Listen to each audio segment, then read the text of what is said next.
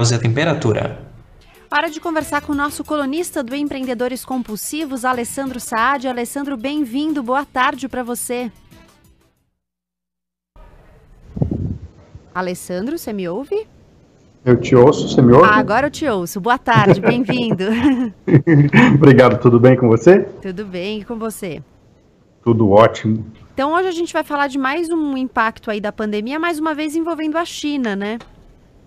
É, a China está em tudo, né? Do TikTok aos casamentos, a China está presente em tudo.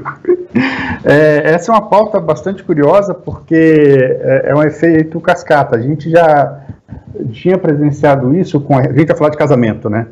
A, a, gente já tinha presenciado isso com a redução do número de eventos, evitando aglomeração, com os noivos ou postergando a cerimônia de casamento ou fazendo um casamento mais simples, um casamento uh, por videoconferência na, na no cartório. É, o ponto aqui é que a China ela já produzia 80% dos vestidos de noiva do mundo. E com a pandemia de coronavírus, eles pararam de produzir por, por causa do isolamento social, por causa do lockdown que teve lá. E eles pararam de fornecer para o mundo isso. Então, primeiro teve um colapso no fornecimento de vestidos para as noivas. Simultaneamente, teve essa questão de no mundo inteiro as pessoas não poderem fazer, não poderem fazer cerimônias onde estariam juntas as famílias dos noivos, da noiva, os amigos tal. Isso criou um efeito, Gabriela, que impede que toda uma cadeia que está por trás disso é, é, seja possa atuar. Uhum. É, todo mundo dependendo do trabalho que vem de lá, né? Dos produtos que vêm de lá. Exatamente, e não só isso, né? Imagina, tudo bem, eu, eu, não tenho vestido de, de noiva, eu posso tentar casar com outro vestido, ou produzir no Brasil, né? Eu sei que, que toda grande cidade tem um, uma rua que só vende coisa para noiva, aqui em São Paulo é, é no centro e tal. Mas, mas, o ponto principal é, mesmo que a gente consiga ter o vestido da noiva que, que, que viria de outro lugar, é, to, toda essa cadeia de negócios que está dentro do, do, dos eventos de casamento, ela deixa de existir.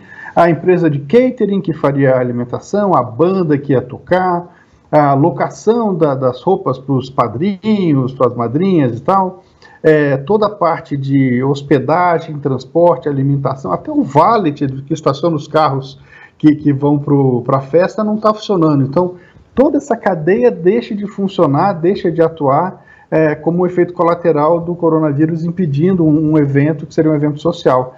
É, esse impacto acontece em tudo quanto é lugar. essa, essa mesma pesquisa, essa matéria que, que que embasou essa nossa conversa aqui, Gabriela, ela fala também que lá na, na Índia acontece aproximadamente 12 milhões de casamentos por ano e que, por uma questão de superstição, eles estão mantendo as datas de casamento, eles não estão postergando, porque é a, a, data auspiciosa, é o dia ideal de casar e tal, e os casamentos são, têm sido feitos por videoconferência. Eles, é, a, a, cada um no seu canto faz o, a cerimônia e acaba que eles recebem mensagem de textos dos, dos amigos, dos padrinhos, com foto, com congratulações, e infelizmente é, tem se tornado esse o formato dos casamentos atualmente, no mundo inteiro. É, eu ia te falar que às vezes está muito ligado a questões culturais, né? As pessoas não querem deslocar as datas ou refazer os planejamentos, né?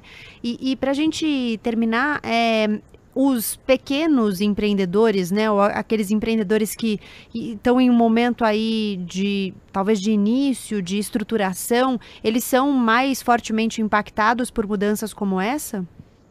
Ah, com certeza, Gabriela. Eu acho que você, tocou dois pontos que são fortemente impactados o pequeno e o começo, né? Então, quando ele está começando, ele ainda não tem uma carteira de clientes, ele não tem um volume grande de negócios que garanta o que a gente chama do seu fluxo de caixa garanta um volume mínimo de negócios que façam com que essa receita pague as contas do negócio e ele possa uh, andar, que ele possa pedalar. A mesma coisa os pequenos, né? A, a, gente trouxe uma pesquisa, eu acho que duas semanas atrás, falando que é, é, os restaurantes são impactados, tal, mas principalmente porque eles não tinham é, é caixa, né? Eles não tinham recursos financeiros ah, para suportar a queda no faturamento por muito tempo. A gente está vendo desde de, de restaurantes de chefes de cozinha famosos até a padaria da esquina ou, ou, a lanchonete da esquina. A padaria é mais difícil de quebrar, né, hoje em dia.